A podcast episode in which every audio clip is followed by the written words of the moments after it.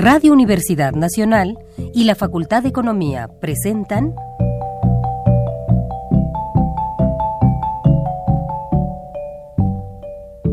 Los bienes terrenales.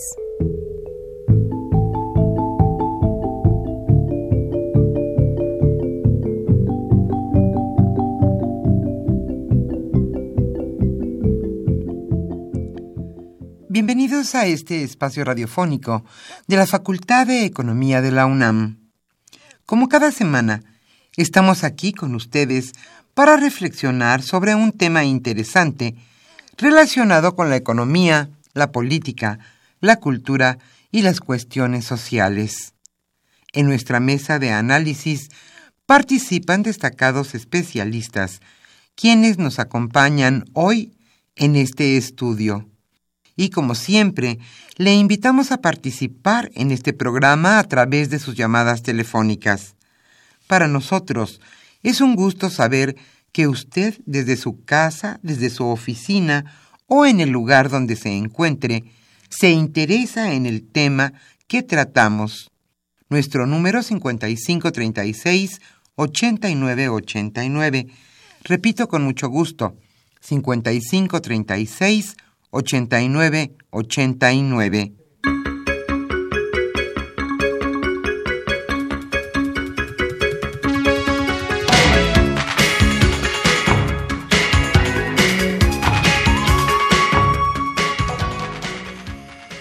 En este viernes nublado y frío aquí en la capital de la República, estamos nuevamente con mucho gusto con ustedes en su programa Los bienes terrenales.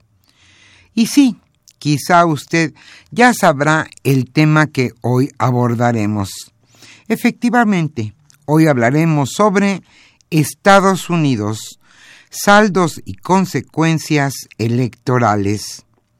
Hoy Carlos Javier Cabrera Adame charlará con dos destacados economistas especialistas en la materia, Jorge Eduardo Navarrete quien, entre otros cargos, ha sido embajador de nuestro país en China, y está con nosotros también Jorge Calderón Salazar, que además de sus ocupaciones académicas, ha sido también senador de la República.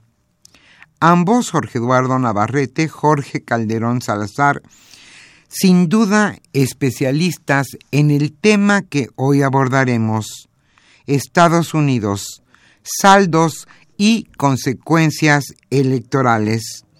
Como siempre, le invitamos a participar en este programa a través de sus llamadas telefónicas.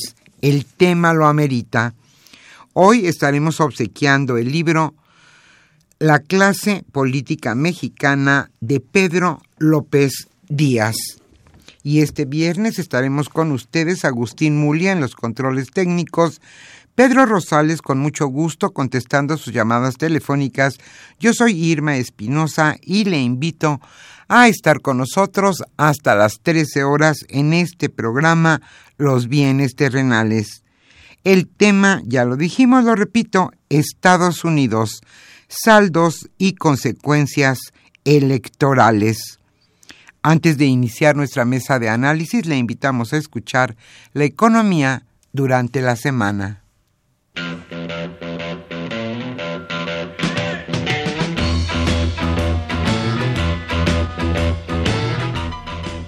La economía durante la semana.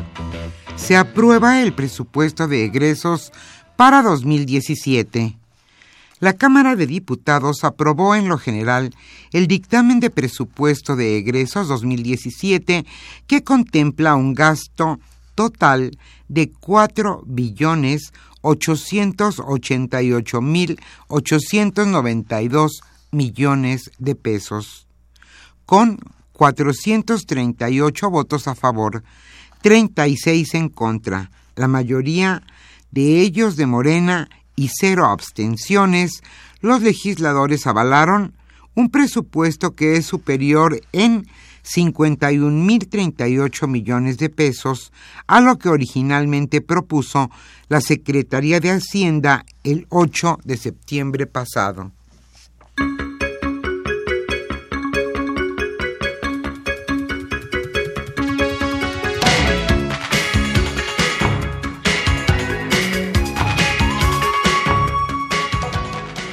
Aumenta Donald Trump riesgos para México.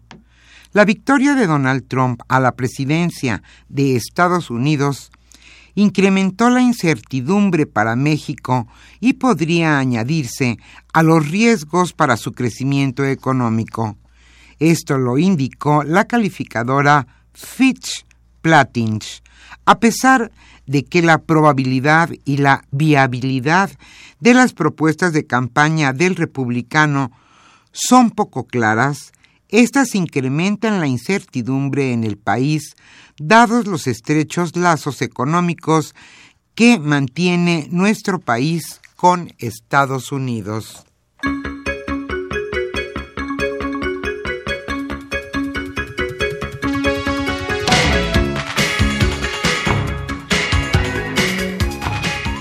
¿Qué está pasando con el peso? El valor del peso cayó este viernes a un nuevo mínimo histórico frente al dólar por tercer día consecutivo. La cotización para las operaciones de menudeo abrió la jornada en 21.45, una depreciación de 65 centavos respecto al cierre del jueves, según reportó City Banamex.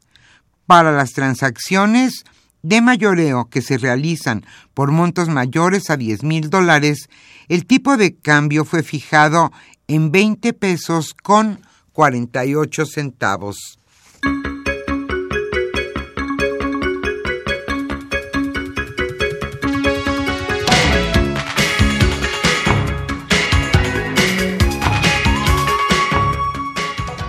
Dice el Banco Mundial que México tiene muchas balas para defenderse.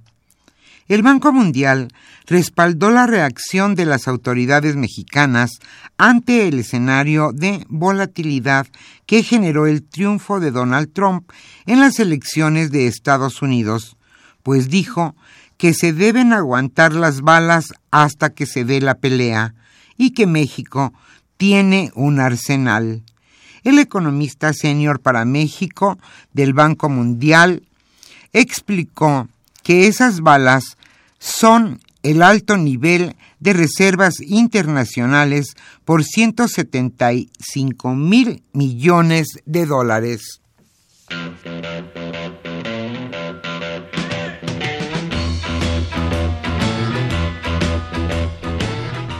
El tema de hoy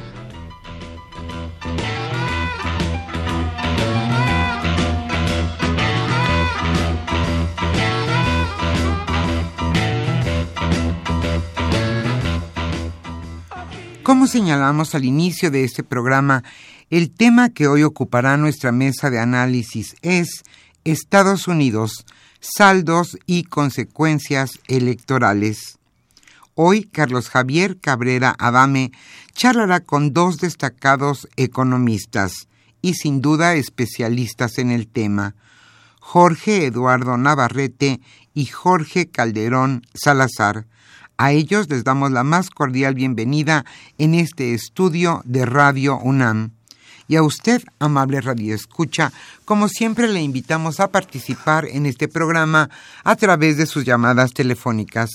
Con mucho gusto las recibiremos y a los primeros radioescuchas que se comuniquen les obsequiaremos el libro, el libro de Pedro López Díaz titulado La clase política mexicana. Le invitamos a participar en este programa. Para nosotros es un gusto que usted se comunique a los bienes terrenales. Y en cuestión musical estaremos escuchando cantares y corridos de la Revolución Mexicana.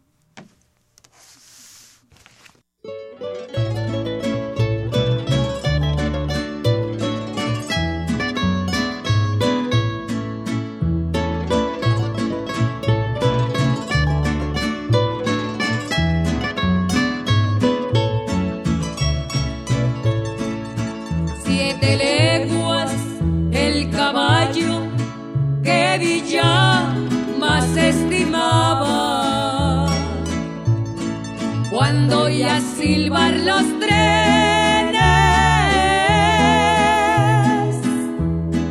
Se paraba y relinchaba siete leguas el caballo que Villa más estimaba. Oye tú, Francisco Villa, ¿qué dice? corazón. Yeah.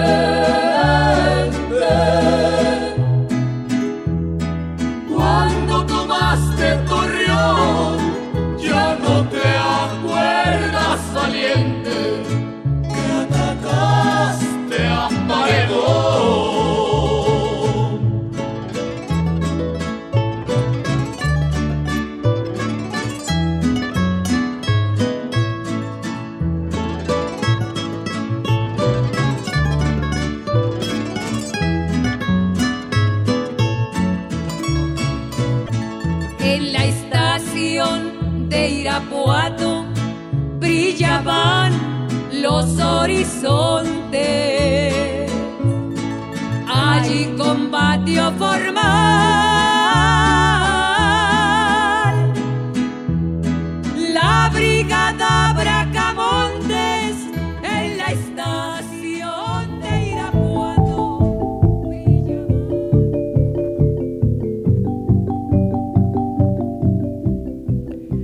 Escucha los bienes terrenales. Nos interesa conocer su opinión. Le invitamos a comunicarse a este programa al teléfono 5536 89 89. Repetimos con mucho gusto, 5536 89 89.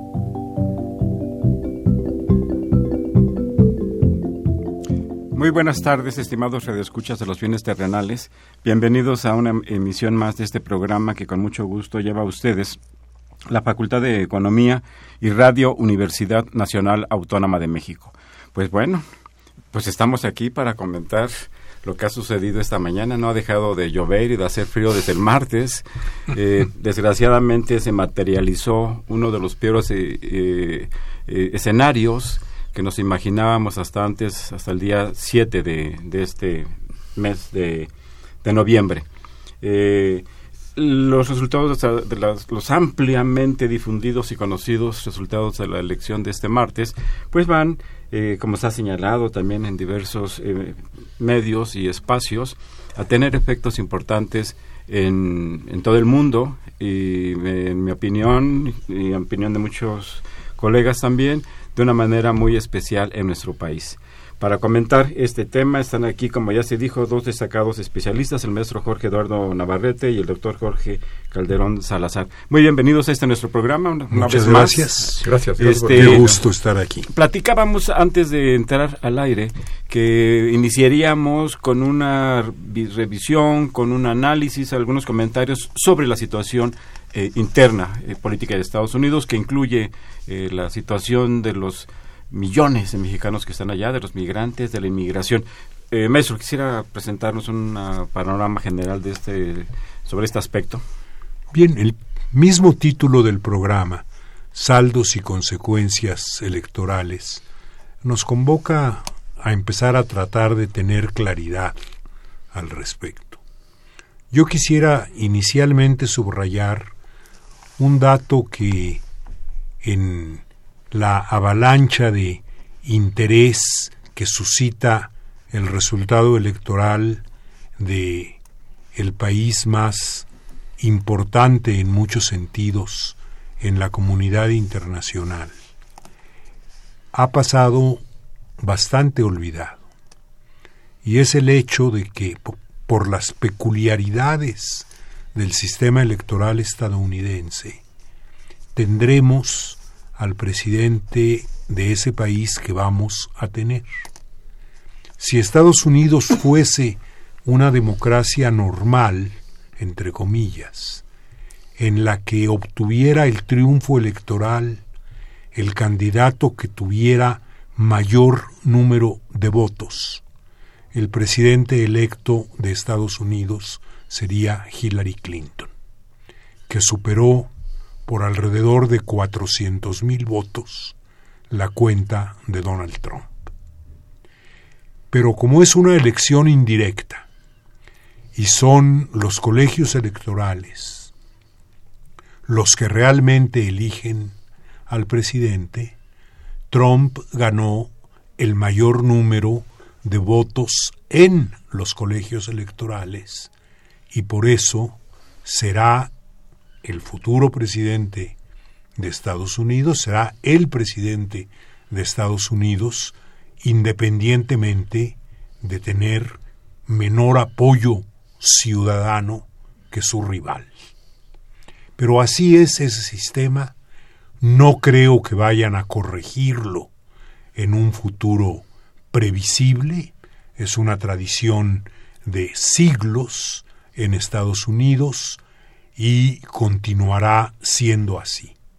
Pero hay que tenerlo en cuenta porque la lectura política para Estados Unidos debe no debe olvidar que hubo una mayoría de votantes que no apoya al candidato electo y que lo han estado manifestando estas tardes y estas noches a partir del miércoles en un número importante de ciudades estadounidenses con el lema, creo que ahora se dice con el hashtag, no es mi presidente. Sería arriesgado sacar conclusiones de una reacción tan inmediata. Pero ciertamente el terremoto electoral que ocurrió en Estados Unidos implica y tiene consecuencias profundas sobre el funcionamiento de la democracia estadounidense y sobre la correlación de fuerzas políticas dentro de Estados Unidos. Yo en este momento eh, me limitaría a subrayar este punto. Jorge, ¿nos pudieras hacer favor de dar presentarnos un panorama general de lo que pasó y está pasando en Estados Unidos? Cómo no, con mucho gusto y agradeciendo a la Futa Economía y a ti la invitación a estar en el programa. Bueno, en primer término, hay una expresión de malestar en amplios sectores de la población blanca masculina que han sido afectados por la desindustrialización y que la recuperación económica vivida por Estados Unidos en el periodo de Barack Obama no ha mejorado su nivel de ingresos y parte de la recuperación del empleo ha estado a condiciones laborales y de ingreso inferiores a la que había antes de 2007-2008, población extraordinariamente descontenta que por primera vez en muchos años tuvo una elevada tasa de participación electoral frente a un escenario de abstencionismo tradicional en amplios sectores de ese segmento. Eh, es una reacción dura en donde las posturas xenofóbicas, racistas, machistas, de menosprecio a la condición femenina y otras más que ha mostrado Obama, no tuvieron costo quizás porque lamentablemente... Perdón, que ha mostrado Trump. Digo Trump, perdón, perdón, que ha mostrado Trump, disculpen la, la lapsus que ha mostrado Trump y en donde quizás ese segmento de población comparte algunas de esas lamentables expresiones de, de atraso. El otro aspecto preocupante es que si bien seguramente hubo un voto mayoritario de la población de origen latino y afroestadounidense a Hillary Clinton, no fue ese movimiento gigantesco del electorado que se esperaba que hubiera permitido equilibrar la población blanca eh, impactada por estos efectos de la desindustrialización y la crisis.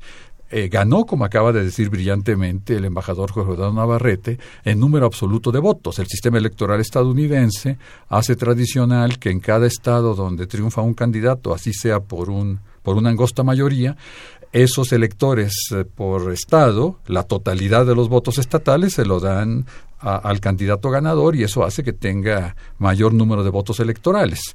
Sin embargo, pese a esa angosta mayoría de 400 mil votos que tuvo Hillary Clinton, hay el testimonio de que no tuvo los apoyos eh, no solamente de afroamericanos y latinos, sino se esperaba que el voto femenino fuera también un voto masivo en gran eh, volumen y el voto juvenil. Gana Hillary en número de votos absolutos, no en votos electorales, pero eso muestra la fractura interna de la sociedad estadounidense. Consecuencias varias y algunas que tienen efectos para México y nuestros hermanos mexicanos. La experiencia del Brexit, eh, la votación sobre la salida del Reino Unido de la Unión Europea muestra que cuando una expresión como esta triunfa, las expresiones racistas, xenofóbicas y discriminatorias hacia los migrantes se incrementan. Eh, es mi deseo, evidentemente, que esto no suceda con nuestros hermanos, 11 millones de compatriotas, pero es previsible que pueda haber este tipo de reacciones. Eh, también es previsible que pueda iniciarse un endurecimiento en las condiciones a los migrantes de nuestro país que intentan ingresar a la economía de los Estados Unidos y que se fortalezcan, yo diría, en forma muy rápida después de que inicie Donald Trump, su gobierno, las políticas que ya existen desde hace años antimigrantes. Soy escéptico de que vaya a haber un masivo movimiento de expulsión de millones de compatriotas, no porque no sea el deseo quizás de Trump, sino porque las condiciones económicas de los Estados Unidos, en que obtiene enormes beneficios de población migrante con bajos derechos laborales y bajos salarios, hacen que las rentabilidades relativas que obtiene de esta violación sistemática de derechos humanos sean elevadas.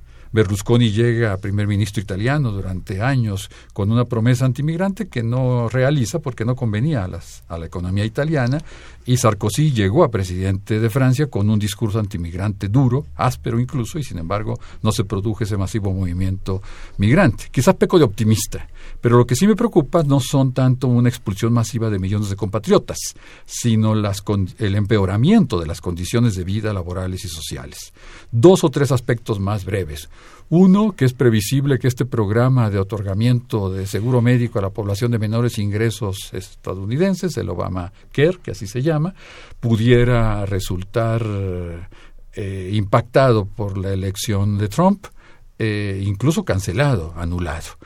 El otro aspecto es eh, una orientación de aislacionismo en política exterior y comercial, no aprobación de tratados comerciales como el Tratado Transpacífico y el Tratado en vías de negociación con Europa, el Tratado de Comercio e Inversión con Europa, una política neoproteccionista, elevación de aranceles a China, a México y otros países, pero paradójicamente esto no va a impactar a una reindustrialización y reabsorción de esos millones de trabajadores eh, blancos excluidos de los beneficios de la globalización, porque eso solo puede realizar un masivo programa de inversión pública y de apoyo a la reconstrucción del tejido económico que ha sido afectado por los fenómenos de globalización. Eh, el último punto es la preocupación que tienen intelectuales liberales de los Estados Unidos de América de un incremento del autoritarismo de las políticas antidemocráticas, autoritarias e intolerantes que podrían afectar la calidad de la vida democrática de los, de los Estados Unidos de América. Gracias, eh, Jorge. Maestro, regresando al tema de la política interna de Estados Unidos, eh, se observa una, usted lo puso de una manera muy gráfica, una división en, en, ese país. Sin embargo, las dos cámaras, la de diputados y la de senadores, sigue bajo control del Partido Republicano. Ahí no hubo un cambio, se mantiene la situación existente en este momento. Yo quisiera, aprovechando la forma tan completa y puntual en que Jorge Calderón eh, resumió los elementos clave a analizar, ir un poco más allá de la coyuntura electoral y ver algunas cuestiones de más largo plazo. Una de ellas tiene que ver con la condición ciudadana.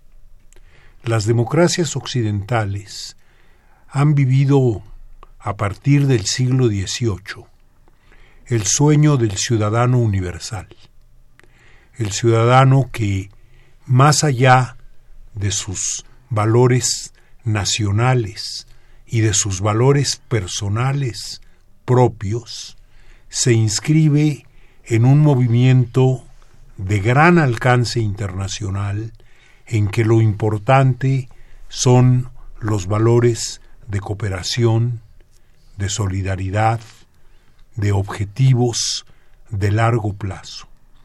No es un sueño que se haya materializado en realidades y que fue interrumpido brutalmente por los conflictos bélicos. Pero quizá el episodio que acaba de vivir Estados Unidos sea el resurgimiento del ciudadano nativista, para usar el término que se utiliza en Estados Unidos para señalar al ciudadano xenófobo que se defiende o que adopta una actitud cerrada y defensiva ante los demás, ante los que no son como él, ante los otros. Y esto en términos de la evolución de la comunidad internacional, de la humanidad, es un elemento muy preocupante que debe ser analizado desde el punto de vista de la ciencia política, de la sociología, de la economía, de la filosofía eh, inclusive.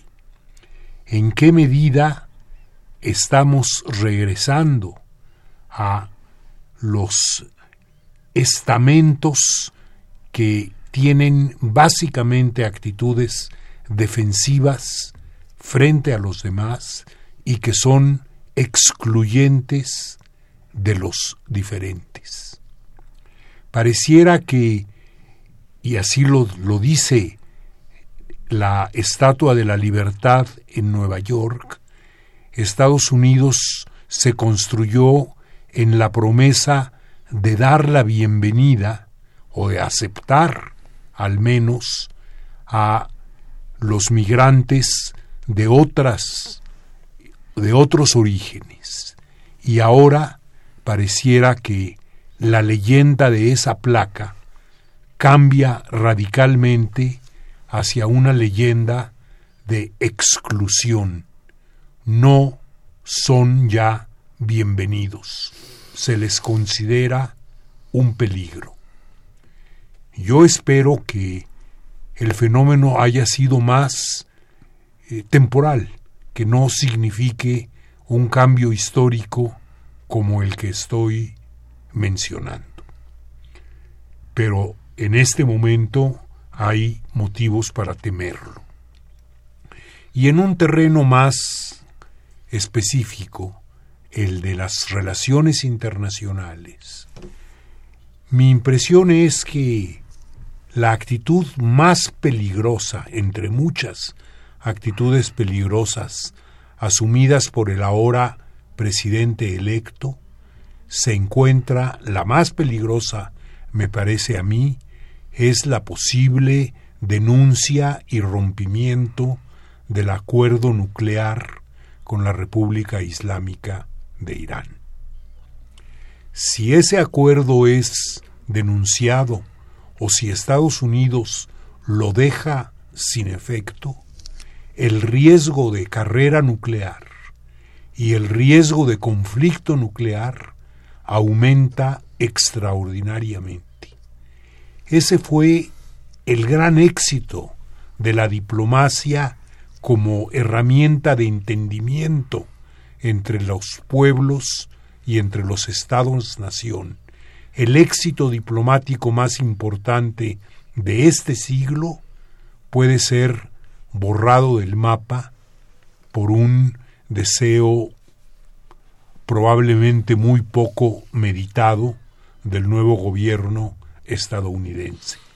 Es otra cuestión que me gustaría que no ocurriera. Y luego hay que hablar de los acuerdos de libre comercio. sin duda alguna que esta situación que estamos enfrentando eh, tiene múltiples dimensiones. Se trata, como se ha mencionado, del imperio, de la nación imperial, que tiene múltiples eh, intereses económicos, militares, eh, políticos en la mayor parte del mundo. Si pues, nos pusiéramos a revisar exhaustivamente, de una manera exhaustiva, que desgraciadamente no tenemos el tiempo para hacerlo ahora, tendríamos que revisar Medio Oriente, China, eh, América Latina, México, eh, Europa. No hay un solo lugar en este planeta donde no estén las manos, los intereses, las narices eh, de los norteamericanos. Pero pues, desgraciadamente esto que usted acaba de mencionar del acuerdo nuclear, del problema que se puede generar ahí, ha, ha, sido no ha sido destacado. Eh, está también eh, el tema de que el señor Trump no cree que, haya un cambio climático. En consecuencia, pues se puede desatender una, situación que es fundamental. Eh, regresando un poco al tema de los acuerdos comerciales que dejó ahí, nos dejó ahí su comentario el, el maestro Navarrete, Jorge, él ha dicho, no Telecán se revisará, eventualmente se cancelará, Tú ya adelantabas que el acuerdo de asociación transpacífico pues prácticamente ya no tiene ninguna posibilidad de avanzar. No se continuará con el acuerdo del Pacífico hacia Europa. Eh, con respecto al, al, Telecán, ya este Justin Trudeau nos adelantó que, que estaría feliz de revisar el Telecán. ¿Cómo ves ahí ese aspecto? Antes de hacer una pauta, una pausa aquí en los bienes terrenales. Bueno, yo creo que va en serio eso sí lo tomo con absoluto realismo, la iniciativa de Donald Trump de renegociar el Tratado de Libre Comercio de América del Norte eh, en interés estratégico, proteccionista y no proteccionista de los Estados Unidos para materializar una elevación generalizada de aranceles de las exportaciones mexicanas a Estados Unidos de América y en un esfuerzo con políticas proteccionistas de reducir el superávit comercial que México tiene con Estados Unidos. Más aún cuando Donald Trump eh, sabe que la vulnerabilidad económica y estratégica de México frente a Estados Unidos es sustancialmente mayor a la de la República Popular China, que si bien tiene un elevado superávit comercial, sustancialmente mayor que el mexicano, por supuesto, con los Estados Unidos de América, tiene un comercio multilateral, tiene una fortaleza territorial, demográfica, segundo Producto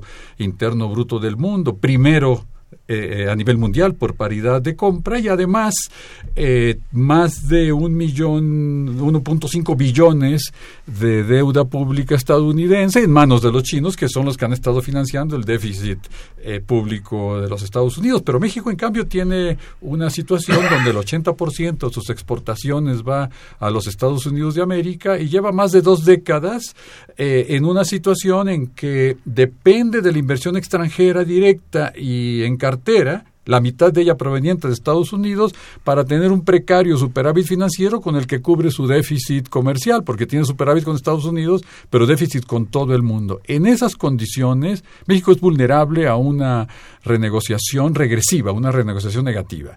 Desde hace muchos años, sectores progresistas mexicanos hemos defendido que se debe renegociar el Tratado de Libre Comercio América del Norte, particularmente en temas como el sector agropecuario, que ha sido muy lesivo para México y muy benéfico y ha creado millones de empleos en los Estados Unidos de América a costa de la crisis del sector agrícola mexicano. Y hemos sostenido que se debe regular en condiciones más positivas que las que establece el Tratado de Libre Comercio la inversión extranjera bajo condiciones adecuadas.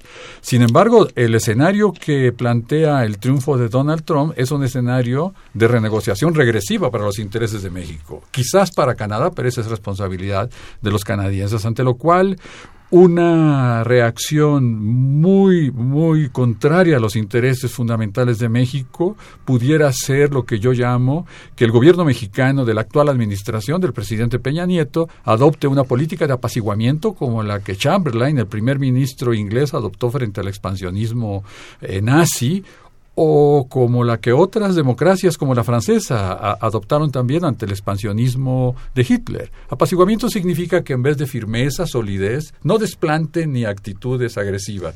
Eh, construcción de consensos internos, negociación en condiciones adecuadas, se adopte una política de subordinación en temas fundamentales de una renegociación que puede ser profundamente regresiva. México es un país eh, con una base territorial, demográfica, macroeconómica de potencia media, como los estudios del eh, eh, embajador Navarrete lo han mostrado reiteradamente. Tiene capacidad de diplomacia multilateral y de apoyarse en lo multilateral para reequilibrar la relación con los Estados Unidos, aún en las condiciones más difíciles de una renegociación que proponga Donald Trump del Tratado de Libre Comercio América del Norte. Incluso una imposición unilateral de arancel del 35%, algunas exportaciones manufactureras para obligar a automotrices instaladas en México a regresar a Estados Unidos puede ser cuestionada en la Organización Mundial de Comercio y puede ganar México después de varios años esa controversia. Pero se esperan años duros donde la firmeza que en momentos muy difíciles de expropiación petrolera tuvo Lázaro Cárdenas eh, y ganó México finalmente, se requeriría ante la política agresiva de Donald Trump, porque sí creo que por lo menos en los primeros tiempos va a aplicar aranceles compensatorios. El Código de Comercio estadounidense lo posibilita y ha mostrado en Organización Mundial de Comercio, en Tratado Comercial de Libre Comercio América del Norte, Estados Unidos, que unilateralmente impone aranceles y bloqueos en aguacate, tubos de acero, atún y muchos temas más. Entonces sí creo que la capacidad que debiera tener México para defender intereses estratégicos con firmeza y sin subordinación y apaciguamientos es clave en estos términos. Vamos a hacer una pausa y regresamos a los bienes terrenales.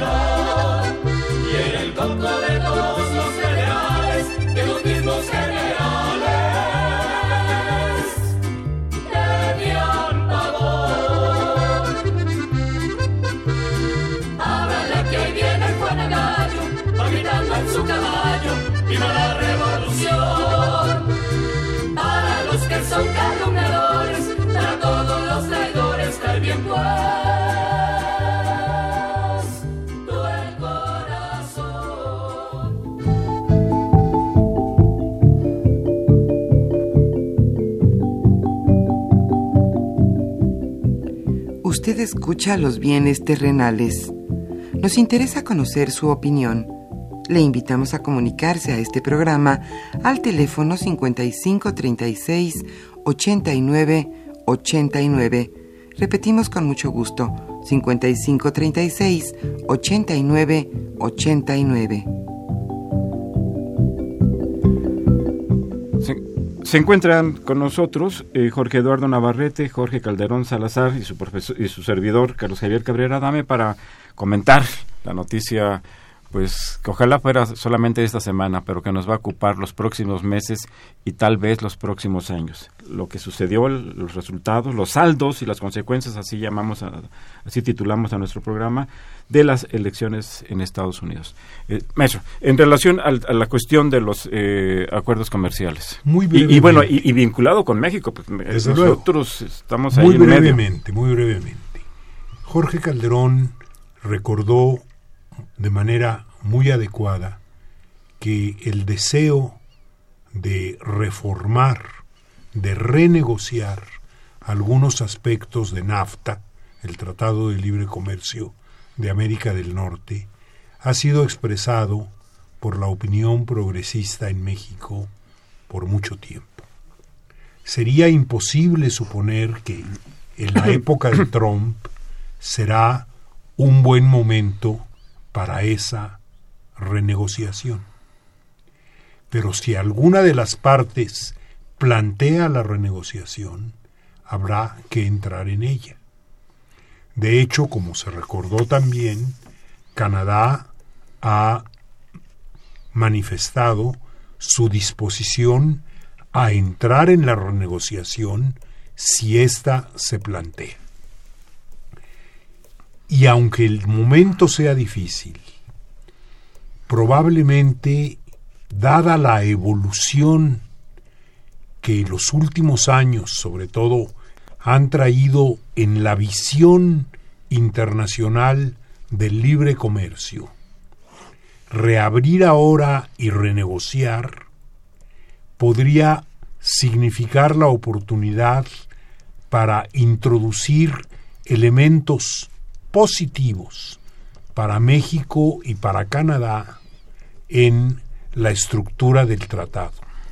Serían resistidos, desde luego, por el enfoque fundamentalmente restrictivo que, como ya dijo Calderón, adoptaría la administración de Estados Unidos.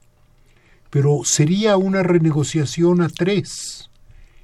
Y el gobierno de Canadá es uno de los gobiernos que ahora podrían calificarse entre los más ilustrados en el mundo.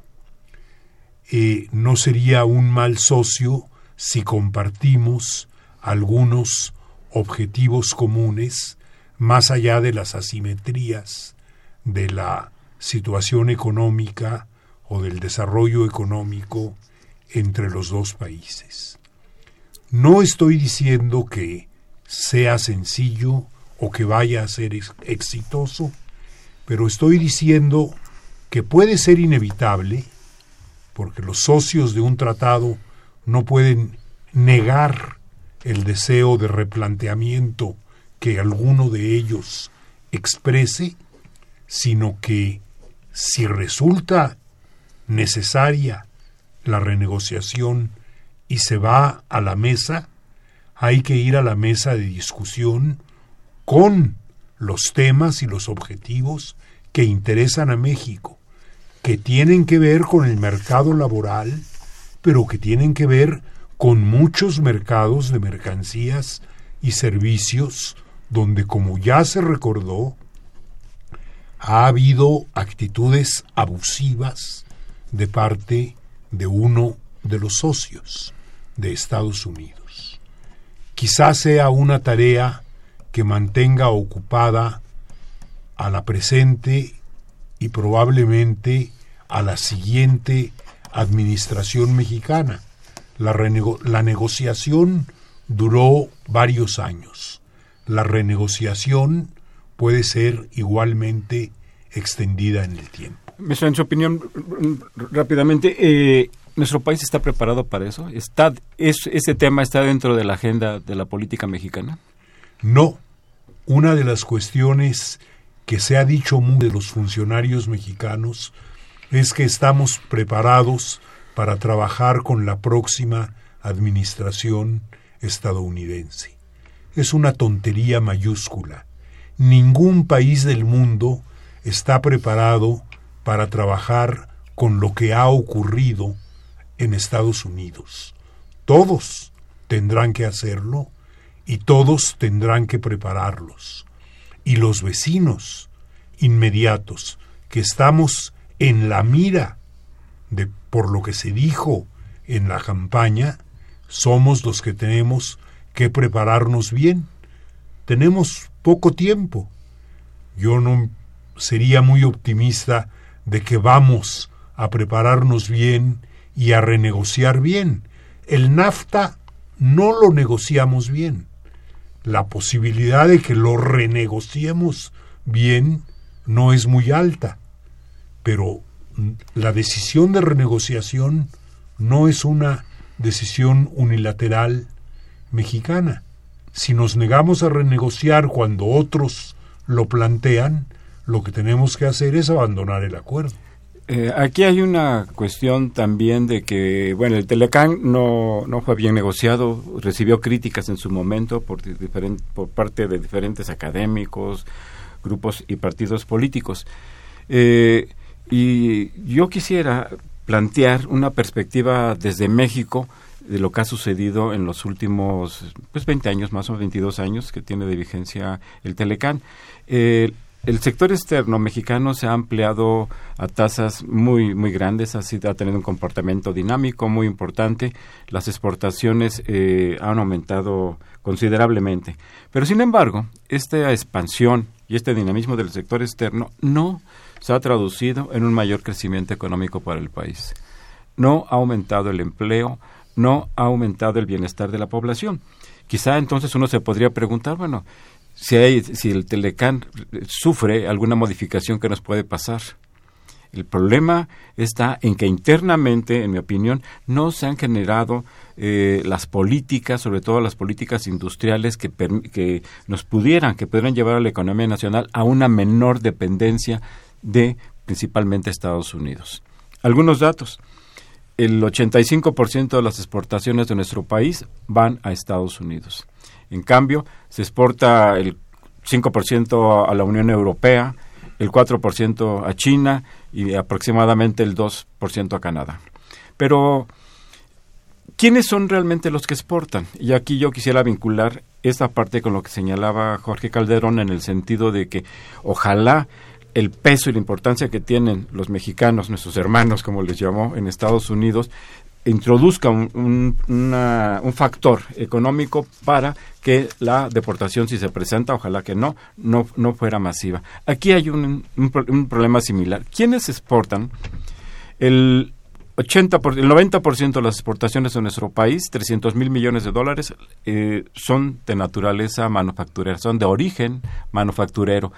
Y quienes producen esas manufacturas son empresas transnacionales muchas de ellas de Estados Unidos, la mayoría, aunque hay europeas eh, y, asiáticas, japonesas, eh, surcoreanas eh, también. Entonces hay ahí un elemento económico que quizá sea un factor que actúe como dique contra estas políticas aislacionistas y proteccionistas del señor Trump, si fuera el caso. Me parece eh, urgente que así como se podría pensar en que hubiera una eh, preparación para negociar el Telecam, para negociarla y para estar presente en las eh, en la defensa de los de nuestros hermanos que están en Estados Unidos, que por cierto hoy escuché una noticia en la mañana preocupante, se van a recortar los presupuestos para los consulados en Estados Unidos, lo cual va a significar la reducción del personal que trabaja en ellos. Este, tendríamos que tener políticas internas para hacer menos dependiente nuestra economía del exterior. Sobre ese tema podríamos abordar más todavía, pero nos quedan ya unos cuantos minutos. Jorge, ¿tú quisieras adelantar algo sobre el tema migratorio y el tema de la situación, agregar algo a lo que ya ha señalado de nuestros hermanos que están en Estados Unidos? Bueno, yo quisiera señalar que en estos tiempos sombríos para México, posteriores a la elección de Donald Trump, hay posibilidades, no a corto, pero sí a un plazo un poco más amplio, de ser optimistas si se logra una movilización política y social interna y en los Estados Unidos de América. Eh, la presencia de millones de mexicanos con derecho a voto en los Estados Unidos de América, la presencia de una colectividad empresarial mexicana en los Estados Unidos, la fortaleza de, esa, eh, de ese segmento y la posibilidad de movilizar a ese sector en defensa de intereses de eh, los migrantes eh, da condiciones, si hay una política adecuada de México, del gobierno, de su Congreso, para plantear una situación radicalmente diferente al simple sometimiento al imperio y a las decisiones que pudiera tomar el gobierno de Donald Trump. No es fácil, no es sencillo, pero en momentos muy difíciles México ha tenido capacidades y voluntades. El muro es posible que continúe construyéndose porque ya hay más de 1.200 kilómetros de muro que separa la frontera de México con los Estados Unidos de América. Inmediato y en los primeros meses de la administración, más como un gesto propagandístico que otra cosa, podrían tirar miles de kilómetros, bueno, mil y tantos kilómetros de una malla de alambre o algo así. Eso no va a modificar radicalmente eh, la relación, pero va a crear un ambiente de hostilidad y confrontación extremadamente serio. Sin embargo, si otras naciones han creado un lobby dentro de Estados Unidos, un lobby social, empresarial, de presión y de acción, que se combina con una fortaleza de nuestro país por la base que tiene territorial, demográfica y económica, en algunos años de resistencia que tendrán que venir podrá modificarse esta, esta situación. No, no creo, y lo repito, que una política de apaciguamiento ante el expansionismo americano de Donald Trump sea la política correcta. Ni confrontación, pero sí, como decía bien el maestro Corredor Navarrete, eh, ¿Quiere Donald Trump renegociar el Tratado de Libre Comercio de América del Norte? Plantear nuestra agenda, apostar a una relación estratégica con Canadá y apoyarnos en el multilateralismo. Gracias. Nos quedan unos cuantos minutos y, y el compromiso que tenemos de cederle el micrófono a nuestros radioescuchas. Si tenemos alguna reacción, les pediría por favor que fuéramos concisos. Licenciada Vilés, gracias por llamarnos. Qué buen tema, señala él. Eh, claro que la incertidumbre la sentimos todos. El comentario del Banco de México donde dice que, que México, del Banco Mundial, perdón, donde dice que México tiene muchas balas, las balas son de chinampiñas. Eh, ya la burla perdona. Muchas gracias por comunicarse con nosotros, señora Vilés. José Guadalupe Medina, gracias también por llamarnos. Plantea, es cierto que a partir de la puesta en ejecución del neoliberalismo, la sociedad mexicana ha sido obligada a aceptar y Sí, continúo. Eh, David Gómez Sixto, gracias por llamarnos también. ¿Cómo va a afectar a la economía la llegada de Trump, específicamente a nuestro peso? Está, eh, está preocupante la situación, por supuesto que, que sí. Agrupamos algunas. Un brevísimo comentario. Ya tenemos los primeros efectos. Se decía en la introducción, con una devaluación que hace que el peso ronde entre 21 y medio y 22. Pudiera ser que este año cierre en 22 y el próximo llegar incluso hasta 24 en un escenario pesimista y la tasa de crecimiento disminuya pero bueno, está por verse muchas y cosas. habrá un problema muy grave con las importaciones de alimentos que, que hace, realiza nuestro país, que son aproximadamente el, el 40% de la oferta total. y Porque eso se incrementa su costo por la devaluación. así es, y eso va a tener un impacto en la inflación interna. Jesús, don Jesús, un, un afectuoso saludo. Ríos, eh, plantea, desde el gobierno se avisó que había un plan B. La conferencia del señor Meade y el señor Cartens eh, no parece vislumbrarlo. Eh, ¿Qué opinan los invitados? Ya comentamos algo de Era un ¿Algo, plan algo B de vacío. De vacío. Era un Ya plan está. V. La muestra es que cuando claro. anuncia que se va a reunir con Trump, casi dice, vamos a ver qué hacemos. El, el presidente. Este, esperemos que, Que hacer. que tengamos un gobierno, un Estado que sea capaz de enfrentar sensatamente esta situación y con dignidad. Eh, Julio Hernández, un saludo. Eh, no existen contrapesos para revertir el Telecam y la repatriación de mexicanos, porque no es lo mismo Trump que en campaña que como presidente. Ya lo, ya, ya lo veremos. Vaya, lo veremos. Eh, Josefina Cruz, gracias por su llamado. Felicita el programa, gracias. Eh, señala el panorama, el panorama se ve muy mal con el triunfo de ese señor. Es un sentimiento compartido. Millones de mexicanos y mexicanas. Marisela Contreras Mariscal eh, plantea, ¿en verdad creen ustedes que ay, ah, que cobre por enviar remesas? ¿Puede grabar? Bien, ese es un tema particularmente eh, que es un motivo legítimo de preocupación para muchos mexicanos. Yo personal tengo la impresión de que sería, no puede ser una decisión ejecutiva de Estado, del gobierno estadounidense suspender o grabar las remesas. Tendría que implicar algún tipo de decisión legislativa y el poder legislativo, independientemente de que sea mayoritariamente republicano, sería un error considerar que apoyará automáticamente las iniciativas, particularmente las más lesivas, del nuevo ejecutivo de este país.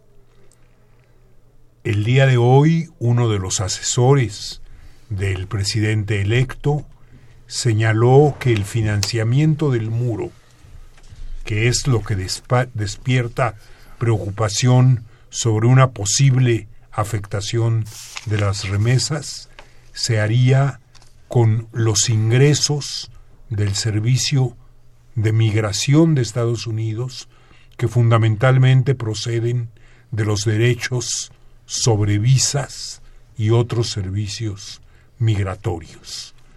Creo que no hay información suficiente para avanzar ahí, pero sí para decir que no resulta, eh, por fortuna, un peligro que veamos como inminente. Al menos expreso una opinión personal. Gracias. Eh, Rocío Pérez García, gracias por llamarnos. Eh, pregunta que si podría el presidente electo regresar a México a todos los indocumentados. Ya, ya hemos dicho que esperemos que no sea así. Hay razones económicas, al menos para él habría razones éticas y morales también para ver este, esta situación desde otro punto de vista. Pero con Donald Trump prevalezcan los intereses económicos que favorecen a miles y miles de empresas de tener trabajadores altamente calificados, hombres y mujeres, con alta calificación, bajos salarios y bajas condiciones laborales por la condición de indocumentados. Abraham Valdés, gracias por llamar. ¿Cuáles serían los efectos, señala, económicos y políticos a corto plazo para el país? Ya los hemos, hemos Hay un problema de tipo de cambio, la bolsa, una perspectiva negativa para el próximo año. Leopoldo, por lo menos para el próximo año, Leopoldo Ruiz de Coyacán, un saludo muy afectuoso, señala, es importante recordar la historia. No es un panorama muy alentador para México. En efecto, señor don Leopoldo, estamos totalmente de acuerdo. Javier Guerra, gracias por llamar. Para evitar los problemas, ¿no sería bueno ya dejar la política neoliberal y mirar hacia nuestra economía interna? Por supuesto. Desde luego. 100% de acuerdo. Eh, eh, vamos a estar regresando sobre estos temas, don Javier. Eh, Lucrecia Román Hinojosa señala, todo cambia asusta. Las declaraciones de, Trump en campaña dan miedo, pero la realidad es más fuerte que las palabras. Yo creo que no se podrá regresar a millones de, paisanos y que lo único que, que lo único que hacen es trabajar. En efecto, así es. Ojalá que, que ese sentimiento que usted tiene se tome en cuenta, doña Lucrecia. Armando Herrera Figueroa no va a pasar nada. Es más el escándalo, es más el escándalo que están haciendo que es la misma gata no más que revolcada. Déjame decir en dos palabras que yo desearía que así fuera. Sin embargo, sí va a haber situaciones muy difíciles para México. No nos debemos de confiar y nuestros hermanos indocumentados. Este, lamentablemente, eh, así es. Eh, ciertamente la brecha entre las declaraciones político-electorales y el ejercicio del gobierno existe pero no es tan amplia como para suponer que se va a olvidar todo lo que se dijo y se prometió. Así es. Se va a intentar llevar a la práctica buena parte de ello, por desgracia. El licenciado Avilés nuevamente nos llamó, gracias. Eh, dice, yo quiero recordar que no podemos cometer dos veces el mismo error. Debemos tener mucho cuidado. Nada de renegociar el Telecán. Ya basta. Eh, Mario Saavedra Monroy, gracias por llamar. Soy un joven que ve con mucha preocupación a mi país. No es solo Trump, son, las son los pésimos gobernantes rateros que tenemos. No hacen nada por el país, solo megaobras como el tren Toluca, a Toluca, el nuevo aeropuerto de la Ciudad de México. Estaremos reflexionando sobre esos temas, don Mario. Eh, Néstor Arroyo, felicita el programa, muchas gracias dice, debe, debe analizarse el tema con cuidado, es demasiado importante para eso. Es lo que hemos tratado de hacer esta tarde y eso es lo que seguiremos haciendo en adelante. Pues lamentablemente se nos ha agotado el tiempo. No sé si una salida de unos segundos. Bien, lo que yo diría es que ciertamente no se justifica una actitud de alarma excesiva que evite la reflexión y el análisis. La situación que se enfrenta es difícil, pero como ya recordó Jorge Calderón, eh, México ha superado históricamente situaciones tan o más complejas que la presente. Solo decir cinco segundos, Jorge. Cinco segundos para que creo que el pueblo de México debe exigir al gobierno federal fortaleza democrática y firmeza en las negociaciones con el gobierno de Donald Trump. Pues estamos ya fuera de tiempo. Eh, muchas gracias por habernos escuchado, muchas gracias por haberse comunicado con nosotros. Gracias a nuestros invitados de esta tarde, el embajador Jorge Eduardo Navarrete, el doctor Jorge Calderón Salazar. Eh, los esperamos el próximo viernes, una emisión más de este programa, Los Bienes Terrenales, que con mucho gusto lleva a ustedes la Facultad de Economía y Radio Universidad Nacional Autónoma de México. Yo, Carlos Javier Cabrera Dame, muchas gracias por su atención. Buenas tardes.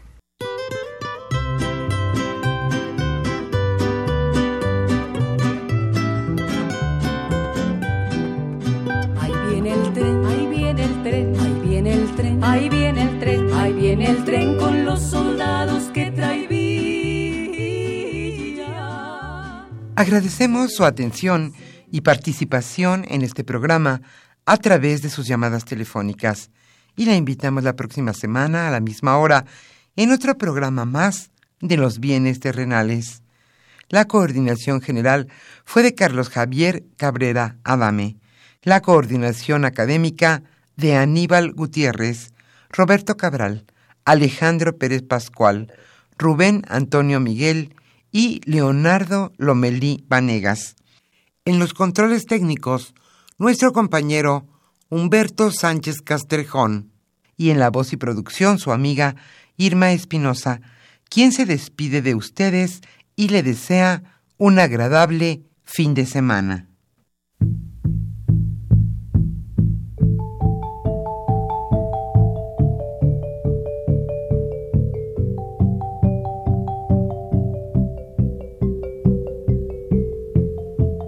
Radio Universidad Nacional y la Facultad de Economía presentaron Los bienes terrenales.